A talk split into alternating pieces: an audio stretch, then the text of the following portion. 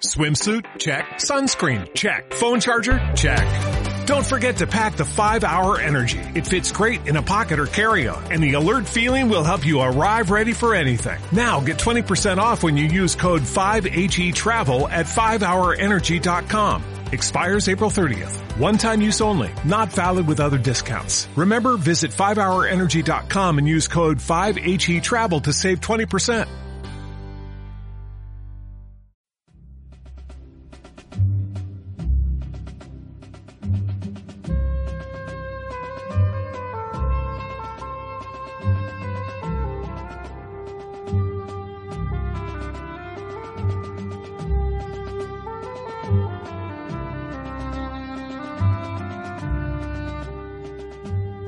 Buenos días, queridos oyentes. Bienvenidos a un nuevo programa de Radio Libertad Constituyente. Hoy, 5 de marzo de 2016, les habla Daniel Fernández y me acompañan en el estudio de Somosaguas Adrián Perales. Buenos días, Adrián. ¿Qué tal, Daniel? Buenos días. También me acompaña eh, Alejandro Gijirey Buenos días otra vez. y de- de- nos ha visitado Alexis España. Buenos días, Alexis. Y como no, don Antonio. Buenos días, don Antonio. Muy buenos días. Claros, poquito frescos y sigue la misma expectación del tiempo de la primavera que no termina de entrar, aunque está anunciada, y la situación política que cada día que pasa se recrudece más y también se aleja de la primavera, lo cual es normal y previsible que no llegue nunca en el estado de partidos. Adelante. En esta primera parte vamos a aprovechar que viene Alejandro que nos ha traído un nuevo poema. Nos lo va a recitar, Alejandro. Se llama El beso de la muerte y dice así. Ufánase un sepulcro blanqueado, predicando el sermón de la calviva, y usando del cinismo del escriba, disfrázase de juez el condenado. Concluida la oración del victimado, asáltale impetuoso el de la jiba, rubrica su indecencia con saliva, y el honor a la cruz es entregado. Propondrá Barrabás de referente, será Herodes el sumo sacerdote, y el Nazareno, ese es la serpiente, mañana fariseo, y ayer celote. Así es el apóstol de la gente, un siniestro heredero de Iscariote. Muy bien, me alegro muchísimo de que mm, continúes con una inspiración directamente vinculada a los análisis que hacemos en esta radio sobre los momentos decisivos o más significativos de esta monarquía de partidos y de este estado de partidos. Eh, no me importaría si volvieras como otras veces a repetirlo, porque como tiene en el beso, en efecto te refieres, voy a decir por qué, antes de que lo. Luego lo repetirá y ahí haremos ya una pausa musical. Pero voy a decir por qué. ¿Por qué pido que lo repitas? Porque la primera lectura, como todos los versos tuyos están cargados de simbolismo, no solo por lo que directamente eh, expresa el término adecuado y utilizado por ti, sino la- lo que hay detrás de la cultura española, no solo la cultura política, sino también la religiosa, en este caso no puede ser más patente, la influencia que en tu inspiración ha tenido Judas. Sin embargo, creo que para entender bien eh, tu soneto, hay que partir, o que yo debo de partir de una observación previa. Lo que hemos presenciado dentro del Parlamento no es el choque de dos culturas, no es la cultura de un beso en la boca entre hombres, en- entre dos hombres, que puede existir con normalidad en otras culturas distintas de la europea occidental. No, no ha habido un choque de cultura en ese beso. Tampoco está claro que haya sido un choque, que haya sido un beso de traición, como parece deducirse a primera lectura del verso leído por Alejandro. Ese beso es, en ese beso lo que hay, sobre todo y por encima de todo, es una provocación, pero no para escandalizar, sino para separar los nuestros y los vuestros. En el origen del idioma de las palabras se encuentran muchísimas veces en esas etimologías, las más lejanas en, nuestro idioma, las ideologías derivadas del indo o del iraní, previos a las emigraciones indoeuropeas o irano-europeas, en las palabras, una de las palabras que más puede llamar la atención y que para mí me sirvió cuando la estudié, de una referencia a la dimensión cultural unívoca que entraña todo tipo de cultura, es la palabra puerta. Sí, sí, puerta, la palabra puerta de una casa, de un edificio, la puerta, especialmente la puerta exterior de un edificio. Porque en el lenguaje iraní, de donde procede el europeo, y el indoeuropeo, el indo es anterior al iraní, pero las raíces son muy parecidas, la palabra puerta separa dentro y fuera. Pero dentro y fuera en un edificio cercano, vecino de otro edificio. Sin embargo, la puerta distingue entre los habitantes dentro y los habitantes fuera. Fuera está, bien sea el enemigo, el esclavo, el extraño. Dentro está lo propio lo que nos escandaliza, utilizando la palabra no en sentido moral, sino en sentido eh, cultural, lo que nos sorprende, llama la atención, desagrada, pero sin darle ningún matiz ni sexual ni religioso, lo que nos desagrada del beso dentro del Parlamento es que en el interior del Parlamento, dentro de la puerta del Parlamento, por tanto, no entre culturas, amigos ni enemigos, ni, ni, ni esclavos ni amos, en una misma tipo de cultura política, dos hombres hagan una exhibición buscada, querida, seleccionada, de un abrazo íntimo y de un beso en la boca. La, dentro de la puerta. Luego, allí qué es? Se está tratando de qué? De dividir, de separar, de escindir, de extinguir una de las culturas que están dentro de la puerta. Eso para mí es lo llamativo. Porque si esa escena la vemos en una película de un pueblo no europeo o de un pueblo oriental, de dos hombres que se besan efusivamente cuando se encuentran, pues nos parecerá hasta normal, bueno, no es nuestra costumbre, pero es perfectamente lícita en otros pueblos, lo entendemos. Lo que no entendemos es que sea de, de puertas adentro. Y no por unos extraños que han entrado furtivamente en la puerta, no, sino por dos personas que entran en la puerta con su propia llave en su casa. Así en su casa, pero hay otros en su casa que no entienden. No entienden esa provocación, esa costumbre o ese gesto chocante, desagradable para aquellos que no lo practican habitualmente. ¿Eso qué quiere decir? Pues que Podemos está introduciendo no un modo de vida, porque el modo de vida de Podemos ya es exactamente el modo de vida típico de la clase política que prospera en el estado de partido. Es un partido más, como otro. Lo que no es lo que sorprende, lo que extraña, lo que rechazamos en ese beso, ya no es un modo, distinto, un modo distinto, un estilo distinto de vida, no. Lo que, rechazamos es lo que rechazamos es que en ese beso está incluida, está expresada la destrucción simbólica de la cultura occidental. Eso es lo que enlaza mi reflexión con el poema que acabamos, que acaba de leer Alejandro y le voy a pedir que lo repita. Porque sí, la cultura occidental, especialmente la católica y la cristiana, la protestante y la católica, deriva de la vida y los episodios de la vida de Jesús. Y uno de los más representativos es el beso de Judas.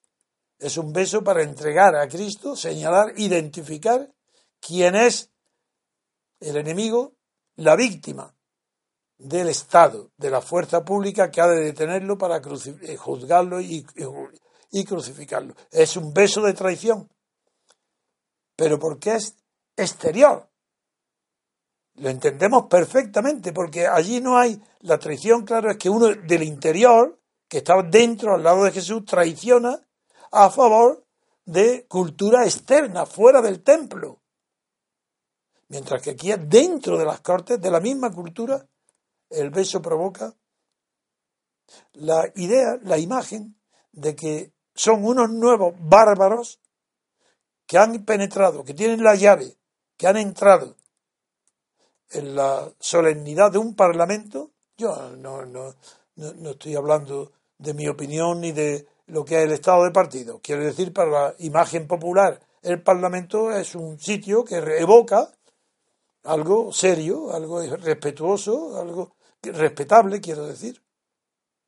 Bien, eso han entrado con la llave, de ellos la tienen para entrar siempre que quieran ahí en el Parlamento. No son enemigos, por tanto, ni tampoco esclavos, ni tampoco una rebelión interna. No, no, han entrado desde fuera, con una, le han abierto las llaves desde dentro.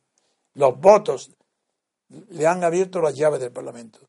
Y en esa apertura hacia unos habitantes de fuera que eran hostes, eran enemigos, adversarios porque eran rompedores de la cultura, se produce un clima de tal naturaleza fuera del Parlamento, estoy pensando, por ejemplo, en el ayuntamiento y las personas de la, profanación de la, una capilla o los escándalos de hacer las necesidades en medio de la calle y, y que esas personas se eleven a cargos públicos, todo eso es lo que está dentro del Parlamento, dentro del beso, y esa aclaración era necesario para ver que es en realidad una provocación contra la cultura derivada del cristianismo, que yo siento que lo repetiré un millón de veces ateo, sin embargo, sería incomprensible mis palabras sobre la interpretación de la ley, del derecho, de Europa, de la historia,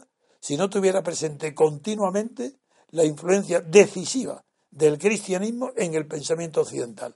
Y ahora con esta eh, introducción nueva que me ha provocado, me, ha, me la ha pedido en realidad al leer el texto, digo, esto tiene, requiere una explicación. Veréis cómo ahora el texto del poema lo vais a entender muchísimo mejor. Hago el bis. El beso de la muerte. Ufánase un sepulcro blanqueado, predicando el sermón de la calviva, y usando del cinismo del escriba, disfrázase de juez el condenado. Concluida la oración del victimado, asalta el impetuoso el de la jiba, rubrica su indecencia con saliva, y el honor a la cruz es entregado. Propondrá Barrabás de referente, será Herodes el sumo sacerdote, y el Nazareno, ese es la serpiente. Mañana fariseo y ayer celote. Así es el apóstol de la gente, un siniestro heredero de Iscariote. Muy bien, Alejandro. Muchísimas gracias. What does he care if the world's got troubles? What does he care if the land ain't free? Old Man River, that old man River, he must know something.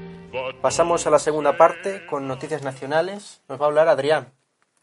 Pues vamos a tratar la noticia del día, que es la situación eh, que tenemos después del fracaso de la investidura de Pedro Sánchez, del candidato del Partido Socialista. el diario El País trae en portada el siguiente titular a cuatro columnas. Dice, el fracaso de Sánchez acerca la posibilidad de otras elecciones. Y el subtitular dice, dos broncas sesiones de investidura hacen aún más difícil la búsqueda de un acuerdo de gobierno, que tiene que producirse antes de 58 días. En páginas interiores, en la página 21, el diario El País habla de un vacío legal que surge, según el diario, después del fracaso de Pedro Sánchez en la investidura.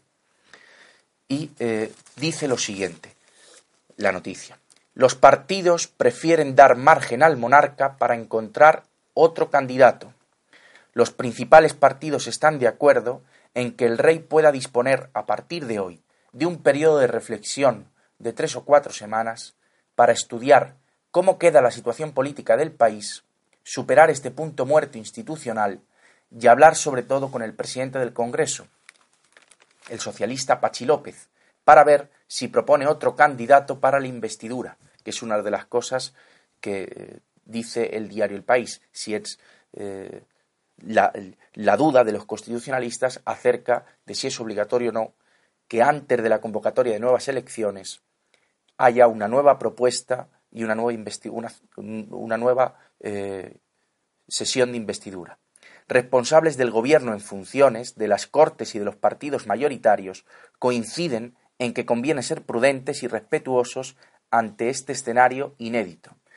Y luego dice el diario que el Ejecutivo y los demás partidos comprenden que el rey también vive en esa incertidumbre y quieren conocer el mayor y quieren conceder, perdón, y quieren conceder el mayor respeto posible e independencia al monarca y a sus asesores para que encaren las próximas semanas y meses, dice el diario. Fuentes del gobierno, del PP, del PSOE, de las Cortes y de Podemos añadieron, además, que podría ser conveniente que el rey se tomara ahora entre tres y cuatro semanas para reflexionar, consultar con expertos jurídicos y constitucionales y sopesar las diversas opiniones que todos han constatado que existen respecto a la situación creada. Dice el diario, eh, recoge unas palabras de Fuente de la Moncloa, dice efectivamente hay constitucionalistas para todos los gustos y con ideas muy diferentes. Y continúa el diario diciendo, ¿qué debe hacer y a quién debe llamar o convocar el rey a partir del lunes? Fuentes autorizadas del Gobierno, del Congreso, del PP, del PSOE, de Podemos y de Ciudadanos resaltan que ese procedimiento no está arreglado claramente en la Constitución. Luego, más adelante, don Antonio, si quiere, leemos los artículos de la Constitución para que lo conozcan los oyentes. Y también se ha pronunciado la vicepresidenta del, del Gobierno, Soraya Sáenz de Santa María, que dice: Si se me permite, lo dijo ayer después del Consejo de Ministros en la rueda de prensa habitual de los viernes. Dice: Si se me permite ante este tipo de escenarios novedosos hay que aplicar algo que en derecho funciona bien, que es el sentido común. Afirmó y luego aclaró que el Gobierno no ha mantenido contactos específicos con la Casa del Rey al respecto, ni ha encargado informes técnicos, aunque admitió que hay un vacío legal. Pues no, señor. Señora, mejor dicho, no, señora Santa María. No hay ningún vacío legal existía, sí, una laguna, cuando antes, cuando estábamos en el tiempo anterior a la presentación como candidato a la investidura de Sánchez. Si él no se hubiera presentado a ser elegido candidato, no había plazo para empezar a contar el término de dos meses y por tanto la situación, según la literalidad de la Constitución, podía aplazarse años sin que hubiese posibilidad alguna de que el rey pudiera designar un candidato. Porque para que pueda designar un candidato hace falta que haya alguien que lo acepte. Si no lo acepta nadie, no se puede empezar a contar el plazo porque el plazo comienza cuando fracasa la primer, primera investidura. La primera votación, si no tiene resultado, ahí empieza a contarse. Pero antes no. Eso sí era un vacío, era una laguna. Pero desaparecido ese problema, ¿a qué viene hablar de lagunas? Pero si es que ni, ni la señora Santa María, que ahora comentaré sus palabras tan absurdas como las de Sánchez, pero es que ni los constitucionalistas, a los que alega luego el periódico, se han leído la Constitución simplemente. ¿Por qué se complican la vida cuando leyendo la Constitución, la Constitución se ve que la expresión del legislador aparentemente en primera lectura y con total seguridad con segunda lectura ha resuelto todos los problemas que plantea la prensa, se ve que hay tal desorientación que es que ahora es que no es legítimo cualquier opinión aunque no tenga fundamento. Es que pueden, y es que yo estoy viendo ya que el camino va a decir que el rey es libre para hacer lo que quiera y que si no encuentra a alguien puede elegir un marciano. Veamos, por partes. Primero, Santa María vuelve a decir, a emplear la expresión salvadora, de que en este punto muerto institucional propone como solución el sentido común. ¿No es así, Adrián? Exactamente. Lee la frase exacta. Si se me permite, dice eh, Soraya Sáenz de Santa María, si se me permite, ante este tipo de escenarios novedosos hay que aplicar algo que en derecho funciona bien, es el sentido común. Se equivoca. Esta señora, eh, yo he abogado del Estado, no sé lo que habrá estudiado. El sentido común en el derecho no existe. ¿Existirá el sentido jurídico? ¿Sentido común? ¿Pero qué significa sentido común? Si el sentido común es eh, un sentido que percibe, que unifica todo lo que perciben los demás sentidos. Si el sentido común desde Aristóteles se entiende como el sensorio, el conjunto de todo lo que percibe, de la realidad que percibe, se llama sentido común. No voy a entrar ahora en explicar como intenté ayer, hace dos días, y, la verdad es que no se enteran muy bien cuando algunos oyentes de mala fe, por eso no voy a entrar en profundas consideraciones filosóficas sobre el sentido común. Solamente digo que el sentido común en política es muy difícil acudir a él y aún más difícil prescindir de él. Acudir a él no, porque el sentido común cada uno, como decía Granchi, pretende tener la exclusiva. Pero prescindir de él es presentir del sentido de la realidad que dan los otros cinco sentidos, del cual el sentido común es el que da la unidad, la unificación. Vuelvo ahora a condenar como indigno de estar ocupando no la presidencia de, España, sino ni de una alcaldía de un pueblo de cinco mil habitantes, o de mil habitantes, o de quinientos habitantes, el señor Sánchez. Porque ayer volví a oír en la televisión, es que tengo mala suerte. Yo no veo la televisión, los debates, pero cuando lo entiendo aparece el busto parlante de Sánchez con toda solemnidad, diciendo literalmente, el bien común se puede definir como bien general y sentido común. Pero es que una persona así tiene que ser, es que no hay que anularle todo, no sabe ni lo que es el abecedario. Pero ¿cómo se va a confundir el sentido común, que es una cualidad de, de percibir la realidad de los demás sentidos, con un bien común que es un bien que pertenece a la moralidad. Uno, el sentido común será una condición sine qua non requerido por la inteligencia que requiere una información de los sentidos y esa unificación la da el sentido común. En cambio, es que hay dificultad en entender que el bien común es imposible que pueda ser definido utilizando como un elemento constitutivo del bien común el sentido común. Pero es que esto hay que explicarlo. Pero si es que un alumno de 11 años quedará suspendido automáticamente si, no, si cree que son cosas iguales el bien común que el sentido común o que son elementos constitutivos. Bueno, pues la señora Santa María que, parece, que es abogado del Estado y parece que puede tener una cultura superior a Sánchez, es tan inculta como Sánchez si aplica la noción de sentido común al derecho. Pero ¿desde cuándo ella ha visto que el sentido común sea una fuente del derecho? ¿Lo mencionan acaso los artículos del Código Civil que enumeran las fuentes del derecho? Entre la costumbre, la ley, la, equidad, pero, pero es que acaso el sentido común tiene algo que ver con cualquier tipo de norma. Esta señora, pero ¿cómo? Se ha equivocado de carrera, tenía que ser política de nacimiento y de estado de partido y de partido. Pero ¿cómo puede decir que la laguna, el vacío legal, puede ser suplido con el sentido común? ¿De qué?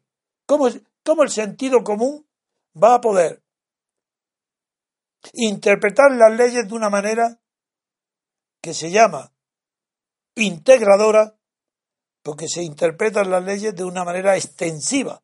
Algunas leyes no.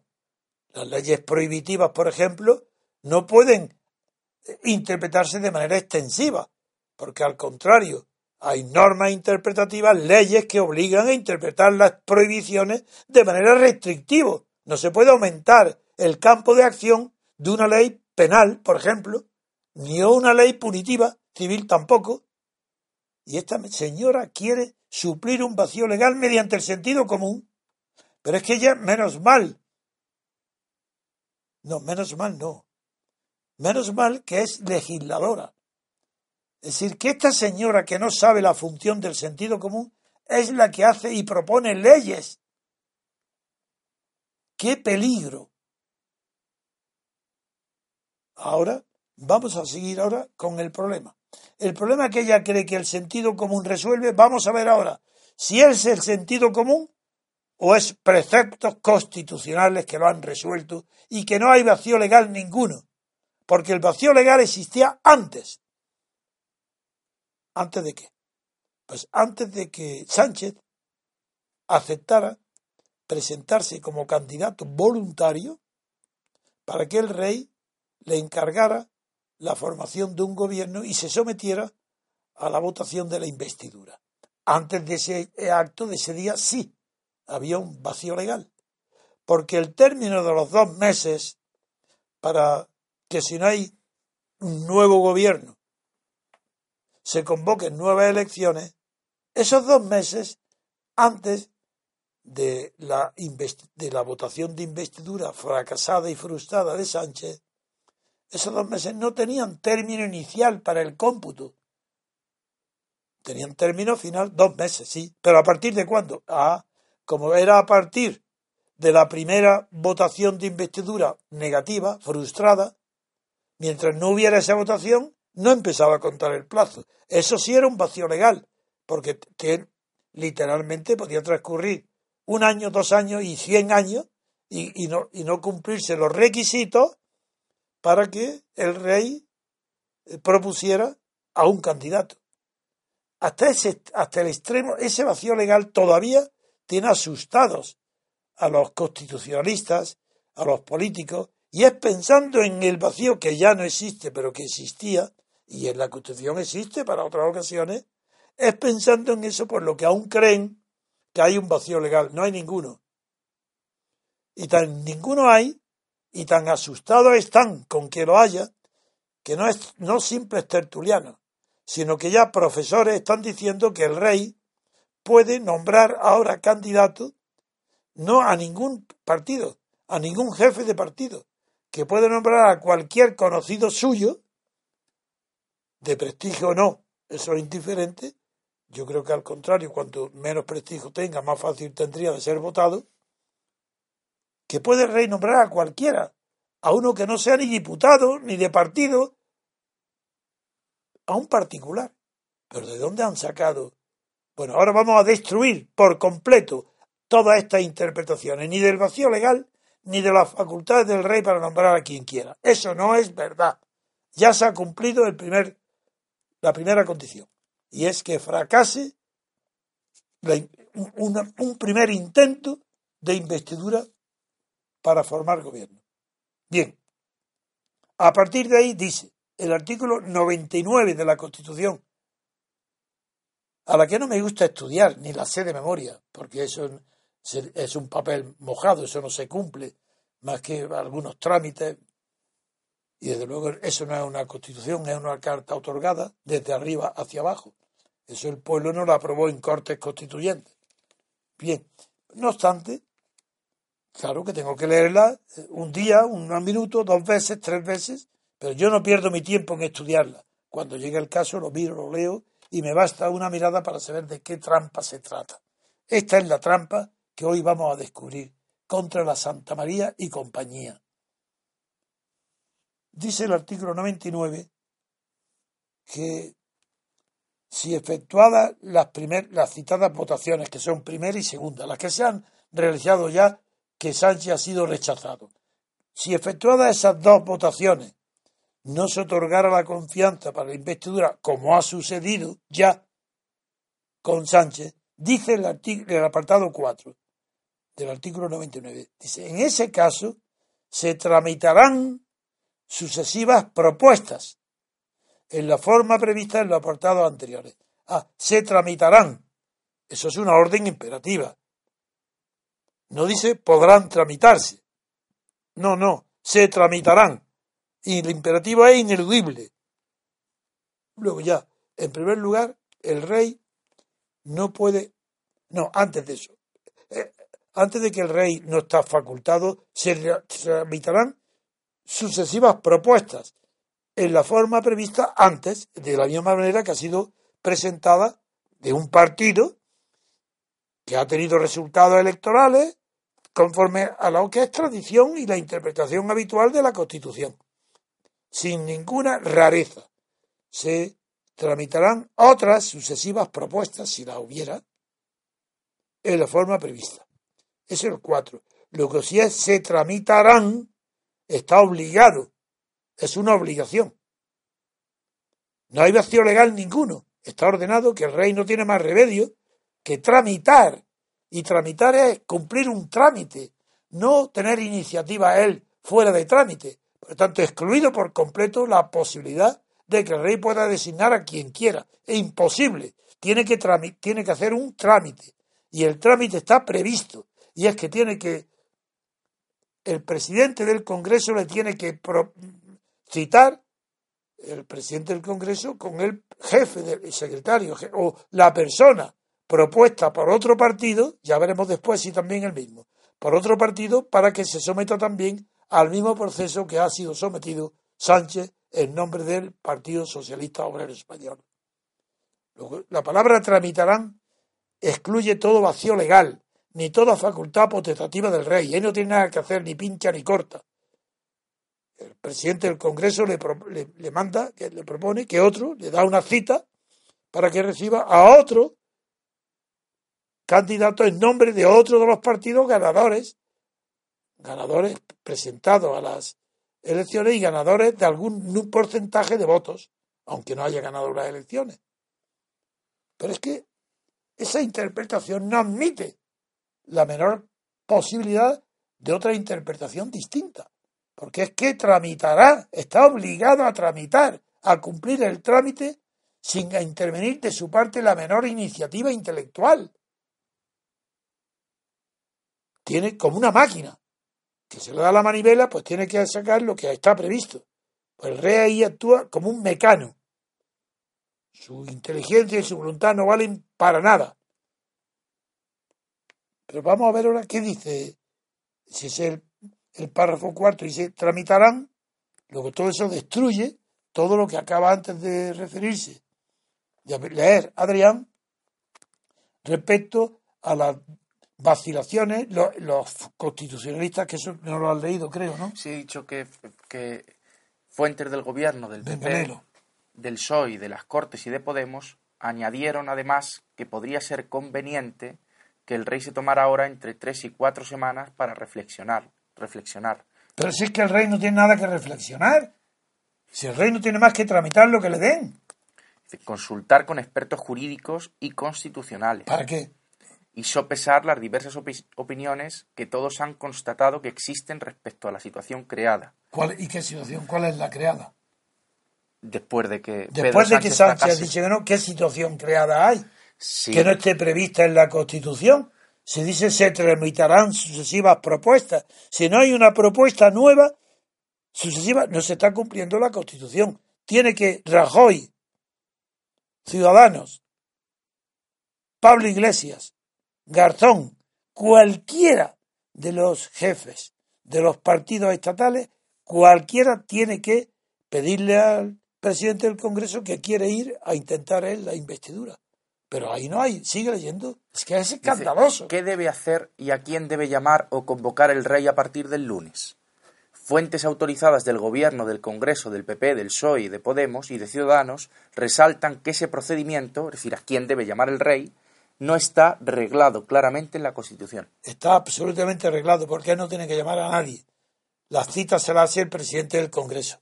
¿Eh? La pregunta es, ¿a quién puede llamar el presidente del Congreso, comunicárselo al rey para darle una cita y se encuentre con el rey un jefe o un candidato al gobierno? Eso es un problema del presidente del Congreso, de Pachi López, pero no del rey. ¿Y Pachi López a quién va a nombrar? Él no puede nombrar más que al que le pida, oye, que yo, yo quiero, yo tengo ya la posibilidad de tener la mayoría, o no la tengo, pero quiero ir a la investidura. Pues eso es una decisión que le corresponde tomar al presidente del Congreso, Pachi López, y el candidato que se ofrece para ir a la entrevista y que, lo, y que le haga el rey el encargo.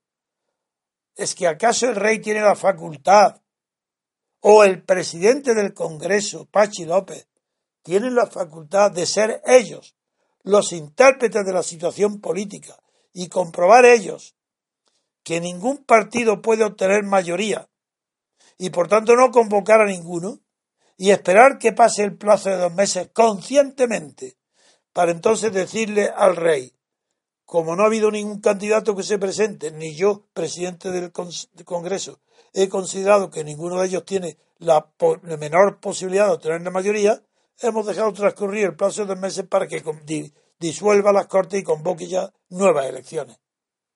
Eso sí, eso que se puede hacer eso, que es lo que están insinuando, no, eso es imposible, porque el rey está obligado a hacer trámite de sucesivas propuestas y el presidente del Congreso está obligado a tramitarlas exactamente igual que el rey.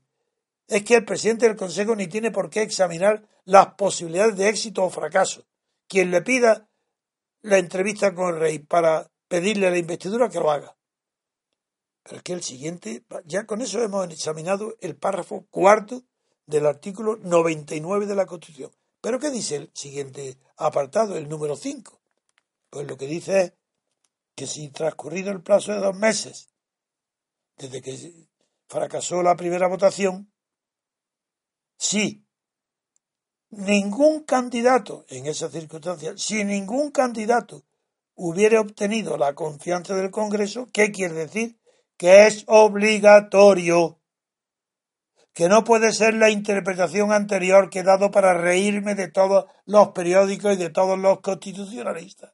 Porque el artículo quinto obliga a que haya una negación de la confianza en el Congreso a un candidato que no ha obtenido la confianza.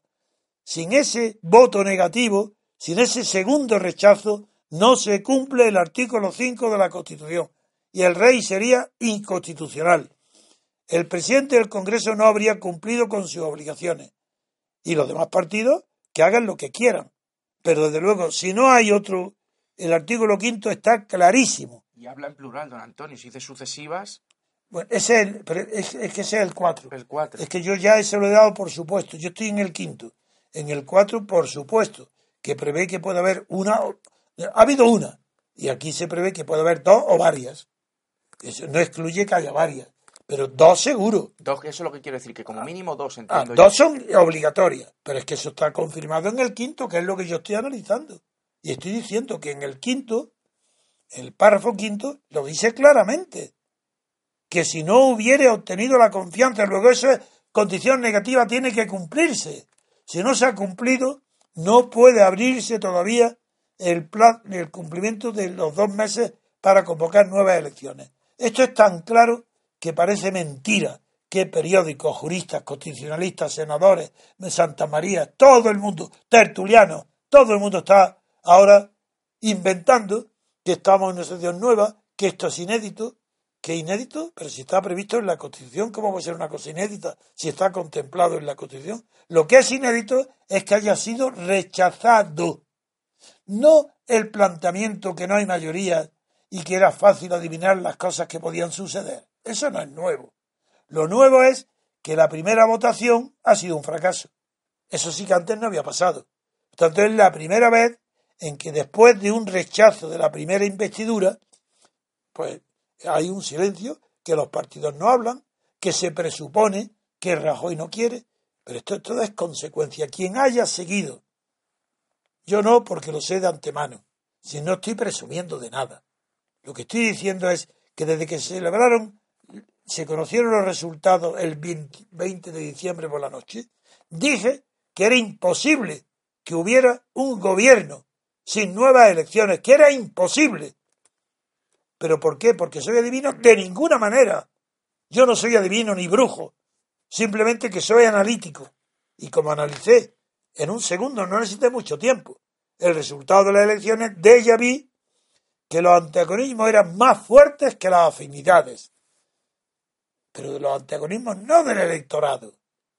El antagonismo entre los partidos, la antipatía, el odio, por ejemplo, que sienten hoy todos contra Rajoy, contra el PP, y las antipatías que produce Podemos, polarizan de tal modo a los demás partidos, incluido el de Rivera, que vi enseguida por el número, que lo que llamáis vosotros enseguida los tertulianos, por la aritmética o la suma que no suma, pues vi que era imposible formar gobierno y sigo diciéndolo.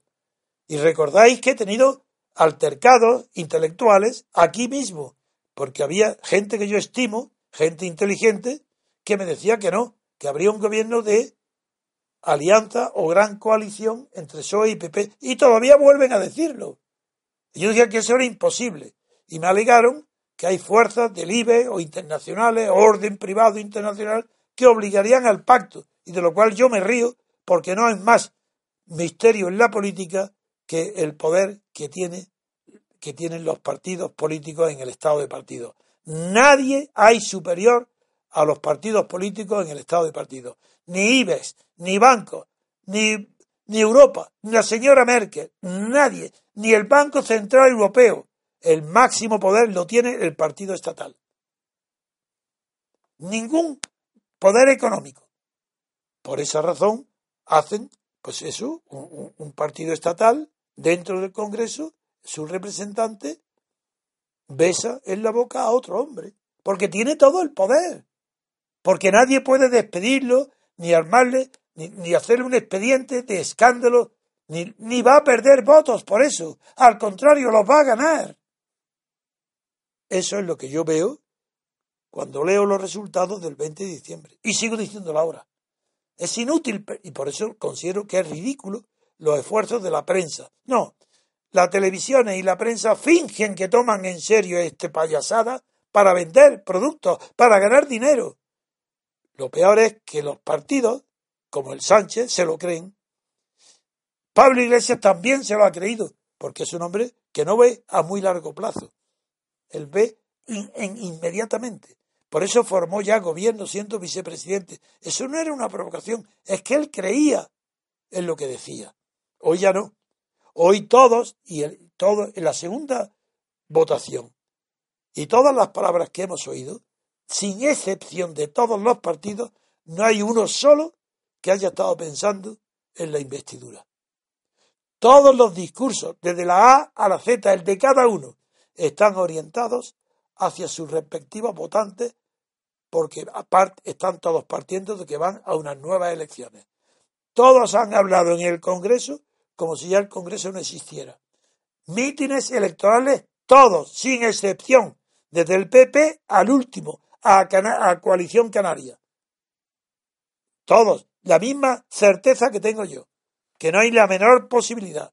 Entonces, ahora, cuando personas tan ridículas como esta abogada del Estado me habla del sentido común, que para llenar los vacíos legales, pues esta señora no, no tiene ni idea remota de cuáles son los principios jurídicos para la interpretación analógica o extensiva de las leyes para colmar lagunas del derecho. No sabe nada, ni siquiera lo que es analogía. Un abogado del Estado, que no, claro, que saben del Estado? Los textos para que han aprendido de memoria y nada más. Como, eso no es jurista, ni es un abogado en ejercicio. Es una mujer ambiciosa de poder que no piensa más que en términos de poder. Y ahora está hablando del sentido común, pues casi igual que Sánchez. Figuraros que está empleando el sentido común como si eso fuera un valor moral, no la facultad de percibir la realidad o unificar lo que perciben los demás sentidos y unificarlo en tu conciencia, que te da una identidad del yo, porque el sentido común, al unir todo lo que los demás sentidos, ser un sensorio, la unidad de un sensorio, es, es el que interiormente te identifica como un yo, como distinto de los demás, que aunque puedan percibir igual que tú, pero eres tú la unidad que percibe. eso, ¿qué tiene que ver eso con el bien común? ¿Y qué tiene que ver eso con el bien general? Pero sí que el bien común no es el bien general. Lo general no es lo común. Y eso lo dice un señor que se presenta porque ha jugado a baloncesto, candidato a presidente del gobierno. Y cree que el bien común es el sentido común. Y ante nadie se escandaliza. Nadie se escandaliza de a dónde va un país con ese tipo de gobernante. O Santa María o Sánchez. Si son iguales. Pero vamos a seguir. Porque el tema, el tema es que estamos hablando en la Constitución. Y el párrafo quinto vuelve a decir lo mismo. Que si ningún candidato, desde el fracaso de la primera votación, si ningún candidato hubiera obtenido la confianza, quiere decir que ese hecho tiene que haberse producido. Si no se ha producido, aquí estamos hablando de nada. Y eso no es ninguna laguna. Todo lo que dicen los periódicos es bla, bla, bla. Rellenar papel. ¿Y los juristas para qué? Para justificar qué. Que no saben nada. Su ignorancia. Pues muy bien. Enhorabuena. Don Antonio, ¿cree que se prestará Pedro Sánchez a las sucesivas eh, investiduras. No está excluido porque que el quinto pueda permitir que se vuelva a presentar otra vez. Y yo creo que como todos están presentando ya en las nuevas elecciones y la cara de como el más inocente de todos ha sido Pedro Sánchez, el menos inteligente, siempre es el más inocente. Pues yo creo que Pedro Sánchez no se volverá a presentar porque ha salido con cara de gato escaldado, porque él creía que tenía posibilidades. Y hoy después del ataque que ha sufrido por parte de, de Pablo Iglesias y de considera que eso es imposible. Y después de los ataques que ha hecho Pablo Iglesias a Felipe González, que es un bien de Estado para el PSOE, eso es imposible. Han cortado todos los puentes. Ya no hay puentes que lo puedan recorrer. Aunque él este tan, tiene tan poco temperamento ni carácter, Sánchez, que después del insulto, no del insulto, sí, de la, de la blasfemia que le dirigió Pablo Iglesias al PSOE, recordando la cal viva de Felipe González, este Sánchez después dijo que le tendía la mano. Es decir, este hombre no tiene dignidad. Es la poca dignidad que tampoco tuvo Rajoy, cuando en la televisión Sánchez dijo que, no, que era un hombre indecente. Y no se levantó Rajoy de la mesa o le, o le advirtiera al cómplice de, de Sánchez, que era el señor Campos, el que citaba la entrevista, tenía que haberse dirigido a él, dice, o usted, o le inmediatamente le pide que retire las palabras, o lo deja usted solo por permanecer en silencio ante este intolerable insulto. Ahí quedó por los suelos Sánchez, por los suelos Campos y por los suelos Rajoy. Se merecen lo que tienen, el desprecio de todo el mundo el desprecio moral. Y, don Antonio, eh, usted que alabó el gesto de Rajoy no sometiéndose a una investidura que hubiese, que hubiese sido fallida, la suya me refiero. Así. Eh, ¿Cree que eh, sale fortalecido después de este fracaso de Pedro Sánchez? Yo estoy seguro, aunque todo el mundo hoy, para no reconocer que se equivocaron, no reconociendo la inteligencia de Rajoy, siempre tengo que decir que Rajoy es un franquista y que está arruinando España para varias generaciones para que las personas poco inteligentes dejen ya de juzgar a las personas por las palabras que pronuncian positivas o de alabanza, de algún gesto, de un adversario. Pues Rajoy tuvo la inteligencia, el único inteligente que ha habido en toda esta historia ha sido Rajoy. Rajoy no aceptando la investidura, porque fue, en primer lugar, sincero. Pero yo no, lo, lo alabo por ser sincero, porque todos mienten y Rajoy miente continuamente en los temas de corrupción que le afectan a él. Yo no lo alabo a Rajoy porque sea sincero, lo alabo porque fue inteligente de no someterse a una investidura que lo hubieran crucificado más que a Sánchez. ¿Y qué hubiera quedado? Hubiera quedado fuera de juego, como se dice, como unos zorros, ante la opinión pública. Y en unas próximas elecciones hubiera perdido mucho más votos de los que hoy tiene. Hoy no lo ha perdido, porque no se ha sometido a ese escarnio y ha tenido la inteligencia y aparte también la dignidad de no aceptar la investidura, menos mal que él haya sido el más inteligente en todo este proceso desde que empezó la convocatoria, no, de la, investidura ha sido a él, el único. Y hoy, cuando ha actuado ayer o antes de ayer en el Parlamento, su discurso es el mejor, pero sin duda ninguna. Es que no tiene comparación con ningún otro. Los demás son ordinarios, soeces, niños, nada, soltando epítetos, pero sin ninguna estrategia, ninguna táctica y no sabiendo lo que, por qué están ahí. Rajoy sabía lo que estaba diciendo. Y aunque el principal ventaja que tiene él la ha desmontado aquí nuestro amigo economista Roberto Centeno, diciendo que el mérito que tiene Rajoy que él se atribuye es que no ha habido rescate de España, Centeno ha revelado que eso ha sido una jugada de Merkel para que pidiera darle el Banco Central unos créditos sin parar a España para que España pague a los acreedores y bancos alemanes. dice, no pida el rescate, te damos el dinero que quieras y páganos. Y es lo que ha pasado. Pero ¿por qué alabar a Rajoy si ha aumentado en más de, en más de medio billón, en el 50% de la deuda española total, lo ha aumentado el 50% en, en cuatro años? No, no, yo, yo estoy condenando a Rajoy por su gestión económica, donde él se atribuye el éxito. Eso no tiene nada que ver para que esté alabando que es el único político que ha demostrado tener inteligencia en la cuestión de la investidura. Ha sido muy inteligente en rechazar la, invitación del rey. Ha dicho, ¿quiere formar gobierno? Ha dicho, no. ¿Por qué? ¿Por qué no? Primero porque no quiero mentir. ¿Para qué voy yo si no tengo posibilidad ninguna? ¿Cómo voy a aceptar un encargo que sea de antemano está fracasado? ¿Para qué?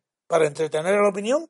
para darle gusto a quién, a los leones del Parlamento, eso bien, pero es que además de hacer bien pensando el interés de su partido y en él mismo, hizo también muy bien porque eso le dará más votos contra la que la gente cree en las próximas elecciones. Las próximas elecciones son inevitables. Bueno, pues Rajoy no ha pasado por el escarnio de verse atacado por todos a la vez en una votación de investidura. Y él para mí ha sido el único inteligente de la clase política española parlamentaria, ha sido él. Los demás discursos no valen nada. Y el que menos vale, que aunque lo hagan todo demás, es Rivera. Si Rivera no sale del tópico, del tópico de, pero no del sentido común, del tópico de decir que hay que ponerse de acuerdo, que hay que llamar tal. Yo quería criticar una. se habla como un cura, a ver. Quería criticar unas palabras de Rivera porque le reprochó a Pablo Iglesias que no tenía la altura que tuvo Carrillo en su día, que pasó del exilio al pacto de, la Moncloa. Y eso lo vio como algo moral de Carrillo y de la izquierda de la transición, cuando es todo lo contrario. Sí, no, lo que pasa es que eh, la diferencia es que Carrillo, eh, por interés propio, traiciona a la clase obrera, que es la que el Partido Comunista suyo quería representar, mientras que Pablo Iglesias, primero, ha traicionado ya al Partido Comunista de Santiago Carrillo saliéndose de él y habiendo hecho su nombre y su vida principal dentro del partido. Y ahora no tiene comparación ninguna con Santiago Carrillo, porque los dos, digo comparación en el sentido de... En el que lo hace Rivera. Que... Eso es, en eso que ha dicho él no, porque está haciendo igual que Carrillo. Así, está traicionando a las clases débiles de las cuales él surgió en las elecciones europeas prometiendo rentas universales, poner fin a los desahucios y, conquistar el cielo con una ametralladora por asalto, mientras que ahora lo que está pretendiendo es incluso ponerse a la derecha del PSOE imitando a la socialdemocracia de, Dinamarca. Lo más traidor a la idea de la izquierda es todavía Pablo Iglesias que Carrillo. Y don Antonio, lo último que le quería preguntar es lo siguiente. Todos los, muchas televisiones dicen que sale Pedro Sánchez eh, reforzado desde el punto de vista interno. Es decir, que dentro de su partido ahora hay menos posibilidades de que Susana Díaz le, expulse que antes, que ahora después de haber aceptado la... Eso, eso tiene una explicación. Eh, el Partido Socialista Obrero Español, como los espectadores de televisión que escuchan los discursos de los políticos están tan impresionados del mérito que implica que Felipe González sea capaz de estar hablando media hora sin decir nada, que cuando llega otro que habla más correctamente que Rubalcaba o que Zapatero, pero diciendo más naderías que ellos, pero las dice seguidas y pronunciando un castellano que parece normal y tiene un porte más bien distinguido o elegante, aunque sea de porte de deportista, están impresionados porque lo que ellos esperaban era un fracaso absoluto. Es decir, no están contentos ahora porque haya demostrado que tiene virtudes, sino porque no es tan malo como ellos creían. Entonces ha sido un respiro pensar que Sánchez, hombre, si no es tan malo, no lo ha hecho tan mal. Mira, entonces, basta que pase, lo digo ya ahora, sí, no soy ningún adivino. Basta que pase un mes, dos meses cuando las elecciones y la presión para quitar a Sánchez será exactamente igual o más que la que había antes. Susana Díaz tiene abierto el camino. Pese a que digan ahora sí, sí, en caliente, veremos dentro de dos meses lo que dicen. De un inútil, de un tontarrón, de un hombre tan, tan osado que ha sido capaz de vender al PSOE a Pablo Iglesias. Eso no lo van a olvidar. Ahora, claro, los, los los que están a su lado, ¿qué van a decir? Si son a ellos le deben a Sánchez que puedan tener las televisiones y que hablen de ellos. Pero ya vendrá el Consejo Federal, ya vendrá. Y vendrán personas más frías. en primer lugar, todos los que deben su vida política a Felipe González, que es que para ellos, y es verdad, es el fundador del nuevo Partido Socialista, es Felipe González.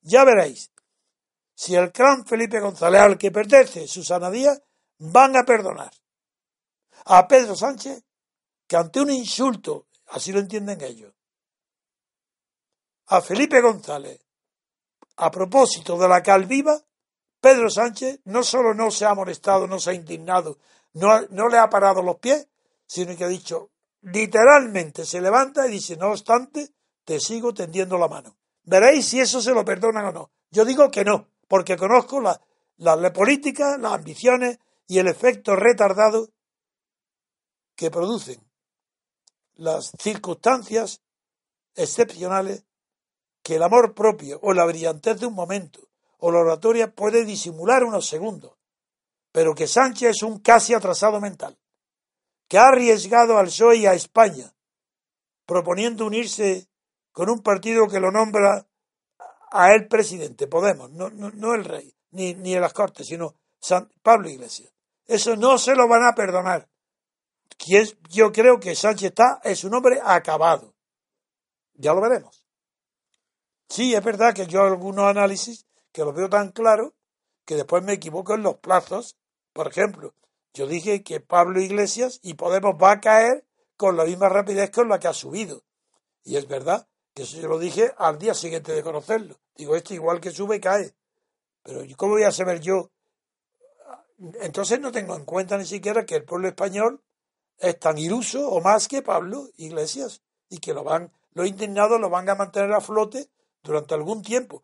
Pero ya no está el primero en las candidaturas como estaba antes. Ahora ya está el tercero. Pero es que en las próximas elecciones va a estar el cuarto o el quinto, ya lo veréis. Pero es que no es eso. El tema es que Pablo Iglesias no tiene nada, nada que ofrecer a la sociedad española. No porque la sociedad española sea distinta de la venezolana. Es verdad que lo es, pero no porque sea mejor, sino porque son diferentes. No es lo mismo la cultura de un pueblo que nunca ha sido colonia de otro que todo pueblo que ha sido colonizado. Estados Unidos no es igual que Inglaterra ni que el Reino Unido, porque Estados Unidos fue colonia. Eso explica muchísimas de sus virtudes que no tienen los ingleses. En cambio, en el sur, la guerra de independencia, a pesar de la fama de Bolívar para la Colombia, la Gran Colombia, y de la que incluye también a Venezuela, a pesar de su fama histórica, en gran parte merecida, a pesar de eso, no es comparable con Estados Unidos, que era, era la obsesión de Simón Bolívar, ser compararse siempre con Estados Unidos. No, y Hugo Sánchez, pues claro, que el rey le dijo, ¿por qué no te callas? Chávez, sí. ¿Eh? Chávez, Hugo Sánchez era el futbolista, don Antonio. Ah, sí, es verdad.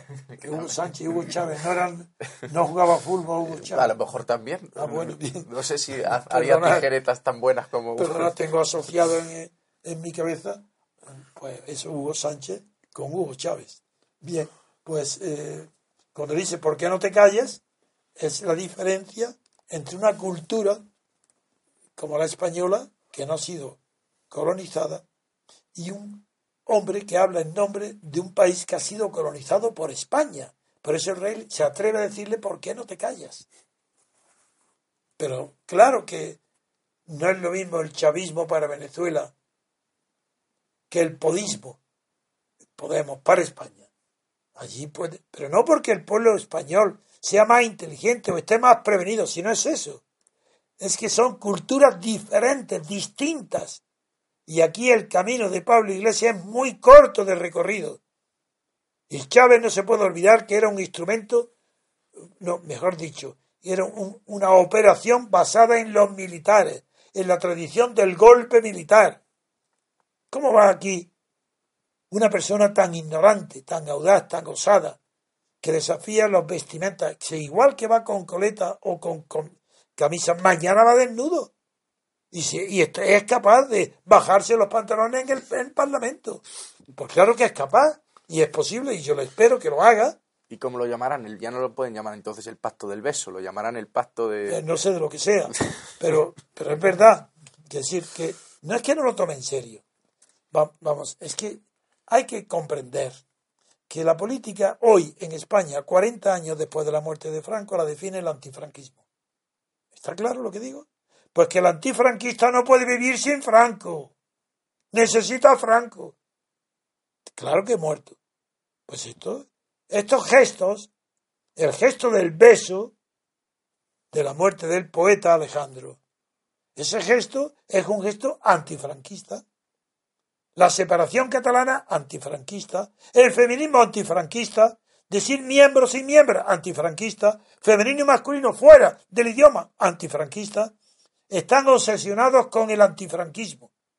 Y eso no tiene más recorrido. Sí, ha llegado muy lejísimos. Leji- 40 años todavía es Franco desde la tumba que está dirigiendo la política española. Al antifranquismo lo dirige Franco. Y todos estos, si supieran que todos son, tienen el alma. ¿El alma de quién? Del movimiento franquista, de los principios fundamentales del movimiento unificado por Franco. Esos tienen el alma. Los de Pablo Iglesias y los del Partido Comunista y los Garzones y los todos y los Errejón. Si es que no pueden vivir, si no es para contrarrestar el efecto que tuvo Franco hace 40 años. Siguen contrarrestándolo ahora. No pueden olvidarse. Tienen que estar continuamente hablando de las víctimas del franquismo. Pero ¿cómo el catalán, el vasco? ¿Qué es esto? ¡Qué vergüenza! ¿Cómo no van a, tener derecho de autodeterminación o derecho a decidir? Pero si eso es lo que no quería Franco, claro. Pero un demócrata, claro. Si esa es, por eso yo digo, no tienen por venir ninguno. Pero hace falta algún tiempo para que un fracaso estrepitosos. Ya veremos, porque el fracaso del PP puede inaugurar una época de desastres tan grandes que todo lo hasta ahora conocido en España será un oasis comparado con el desierto que nos espera. Ese desierto que el MCRC quiere colmar rápidamente, estando preparado como estamos haciéndolo, para poder dar esperanzas, libertad, alegría, salud, optimismo al pueblo español, que no digo que no se merezca, los pueblos siempre tienen el gobierno que se merece. Así, si tienen este gobierno, los españoles se lo merecen. Pero yo no me puedo olvidar que hay un tercio que no, que no vota. Y son esos que no votan a los que son nuestra esperanza. A ellos queremos dirigirnos. A ellos queremos darle los argumentos de lo moralizante y de lo edificante que es no votar. Para que caiga este sistema. Para quitarle legitimidad. Y derribarlo con un soplo de nuestro aliento que es el aliento de la libertad. Bien, pues con esto terminamos el programa de hoy. Muchas gracias, Adrián, por tu intervención. muchas, muchas gracias, Alejandro, por tus poemas. A vosotros. Muchas gracias, don Antonio, por su análisis y muchas gracias a Alexis y a Elena que han estado aquí acompañándonos. Les recordamos que mañana domingo será el día en que don Antonio responde a, las preguntas que dejan los oyentes, que responderá tanto las nuevas como las que se han quedado en el tintero semanas atrás. También les recuerdo que pueden ayudarnos a crecer compartiendo nuestro programa, nuestros programas en sus redes sociales y siguiéndonos a nosotros en nuestras cuentas de Facebook y de Twitter que les dejaremos en la descripción. Les doy las gracias de nuevo por escucharnos y hasta mañana.